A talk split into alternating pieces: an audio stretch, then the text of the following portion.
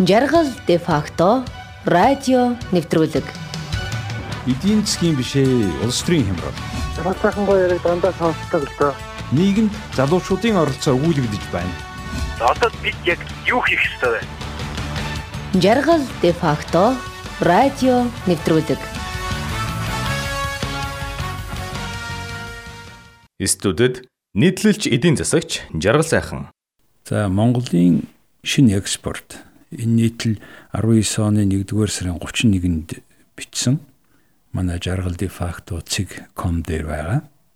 Гадаадад төр болон урт хугацаагаар амьдрах эсвэл цагаачлах нь зөвхөн Монголд биш дэлхийн нийтээр түгээмэл үзэгдэл болжээ. Улс төр эдийн засаг хүмүүнлэнгийн хямралд өртсөн Венесуэлээс гихтэл идүүгээ хүн амын 10% буюу 3 сая иргэн нь гадаадад дөрвсөн ирэх жил 2 саяар нэмэгдэх гинэ.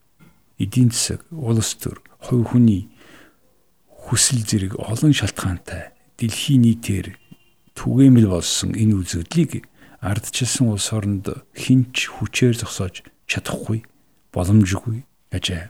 Энэ нүүдлийг ухаалгаар удирдах сорилт Монгол улсад толгораад байна. Их нүүдлийн гол шалтгаан. Монгол улс 3.2 сая хүнтэй түүний 4.5% нь гадаадад амьдарч байна. 2017 онд гадаад харилцааны яамнаас гадаадад сурч ажиллаж буй иргэдийн тоог гаргажээ. Дэлхийн 67 оронд 144566 буюу Баян хонгор Булган аймагуудын хүн амыг нийлүүлээд тэнцэх тооны монголчууд гадаадад амьдарч байна. Үүнээс 18 хүртэлх насны 23990, 18-аас дээш насны суралцж буй 25986, албан ёсоор хөдөлмөр эрхэлж буй 26697 хүн байгаа ажээ.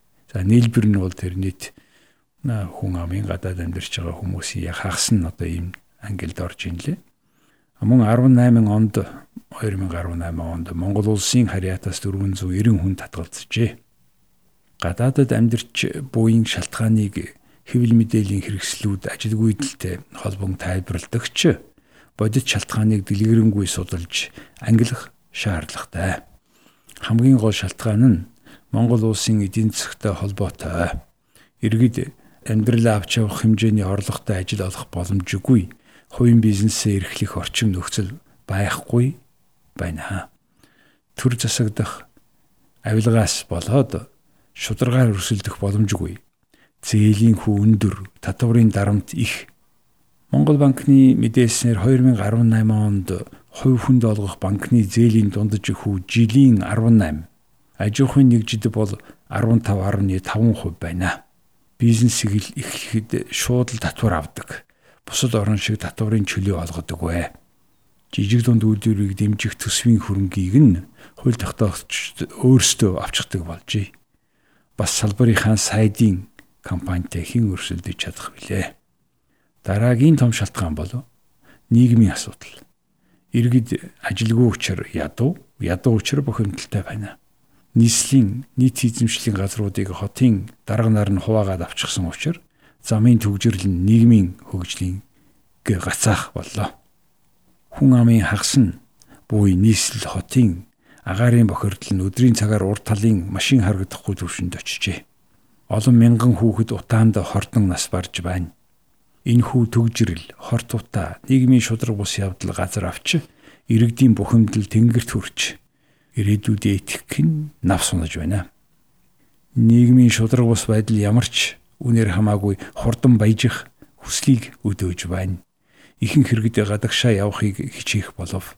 Өмнөд Солонгост одоо 46 мянган монгол хүн амьдарч буйгаас тал нь хууль бусаар тэдний хагас нь ажил хайж байна. Гурав дахь бүлэг шалтгаан бол гадаадын өндөр хөгжилтэй оронд сурч боловсрох эсвэл эрүүл мэндийн үйлчилгээ авах аялах, жуулчлах урсгал юм а. Мөн гадаадын иргэдтэй гэр бүл болж байгаа хүмүүсийн тоо нэмэгцээр байна. Үр дагавар Монголд бараг өрх бүрээс хин нэг нь гадаадад ажиллаж ар гэрээ тижиж байгаа. Дэлхийн банкны тайлангаар гадаадаас Монгол руу 2010 онд 266 сая доллар шилжүүлж байсан бол 2018 онд 332 сая доллар болсон нь дотоодын нийт бүтээгдэхүүний 2.7%-д тэнцжээ. Монголд бүтэн жил олдог орлогоо Солонгост 2 сар биеийн хүчний ажил хийгээд авчдаг гэлцэн. Татварын мөнгөөр дарга нарна. Хамаатныхаа мөнгөөр иргэдэн тансаглаж байна. Энэ их нүүдлэр Монгол улс оюуны чадвартай, эрсдэл давах чадвартай эд залуу хөдөлмөрийн нөөцөө экспортлож байгаа нь нийгэмд сөрөг нөлөө авчирч олон айл хагас гэр бүлтэй болоод байна их эцгийнхаа аль нэггүйгээр хүүхдүүд өсөж гом биеэр залуунаасаа өнгөрүүлж байгаа эцэг эхчүүд олон болов. Гадаадад ажиллагсад ихэвчлэн нийгмийн дундаж давхаргыг бүрдүүлэгчид эсвэл эд хийж бүтээх насны залуус байна. Энэ байдлаараа бол Монгол улс хөдөлмөрийн нөөцийн хомсдолд орж хит баян цөөхөн гэр бүл болон эмзэг ядуу бүлгийнх нь л үлдэх шинжтэй. Эхнүүдлийн эерэг үр дагавар гэвэл монголчууд гадны орноос өндөр боловсрал, өөр соёл, гадаад хэл, технологи сурж биет бус хөрөнгө оруулалт хийгдэж байгаа явдлаа. Мөн эмнэлэг боловсрал нийтийн тээврийн үйлчлэгээний ачааллыг тодорхой хэмжээгээр бууруулж байгаа юм а. Ихнүүдлийн цувааны эерэг сөрөг талыг харьцуулан алсын хараатай ухаалаг аргаар чиглүүлэх шаардлага бидний өмнө тулгараад байна. Та яг одоо жаргал де факто нэвтрүүлгийг бүлээн авч сонсож байна.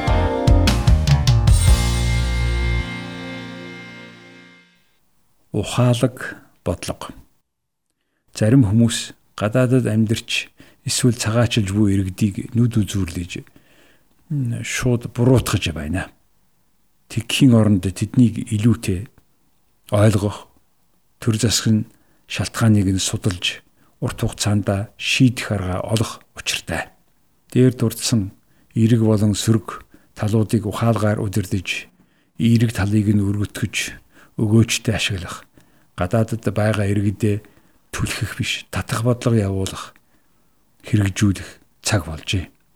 Энэ ажлыг юуны өмнө 3 дахь хөршийн бодлогоор зохицуулж тэдгээр орны иргэд болсон монголчуудад давхар иргэн шилтэй байхыг зөвшөөрөхөөс эхэлж болно. Дараачийн чухал алхам бол соёлын буюу зөөлөн хүчний бодлого. Монгол хүн гэдэг нь юуны төрөнд монгол хэлний эзэмшихийг хэлнэ. Гадаадд байгаа хүүхдийг хэлээ сурахад нь бүх талаар тусаж дэмжих шаардлагатай байна. Их эцэг нь гэртээ ядаж монголоор ярьж хөвших, унших, сонсох, үлгэрийн номоор бүрэн хангах, ашиглахыг нь урамшуулах хэрэгтэй байна.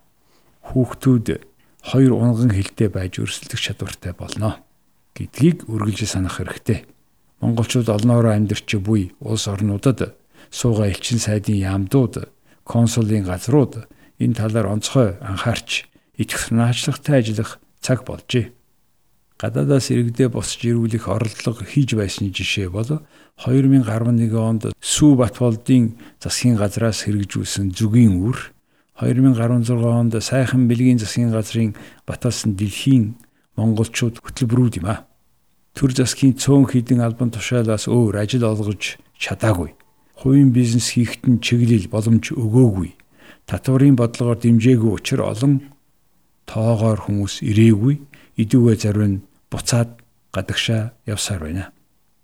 Одоогийн нөхцөлд бид том бодлого хөтөлбөр хэрэгжүүлэхээс илүүтэйгээр баг багаар итгэл олох үйл ажиллагаа явуулах нь зохистой.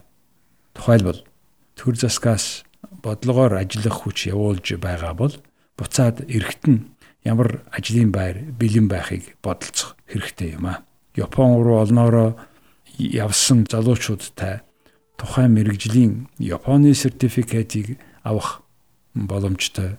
Тухайн мэрэгжлэр Японы мэрэгжлийн гэрчилгээ авах боломж олгох буцаад ирэхэд нь Монголд сурсан чиглэлээр ажиллах боломж бий болгоход анхаарна гэсэн үг ээ. Нөгөө талаас гадаадд ажилтай ажиллаж буй хүмүүсийн жишээг хэвлэл мэдээллийн хэрэгсээр маш их гаргадаг шигэ Монголдо ирээд амжилттай ажиллаж буй жишээг түлхүү харуулах хэрэгтэй байна. 2009 оны 1-р сарын 30. Манай энэ нийтлийг та бүхэн мөн англи, япон, орос хэл дээр манай вебсайтад орж харж болно. Бас подкастаар сонсож болно. Баярлалаа.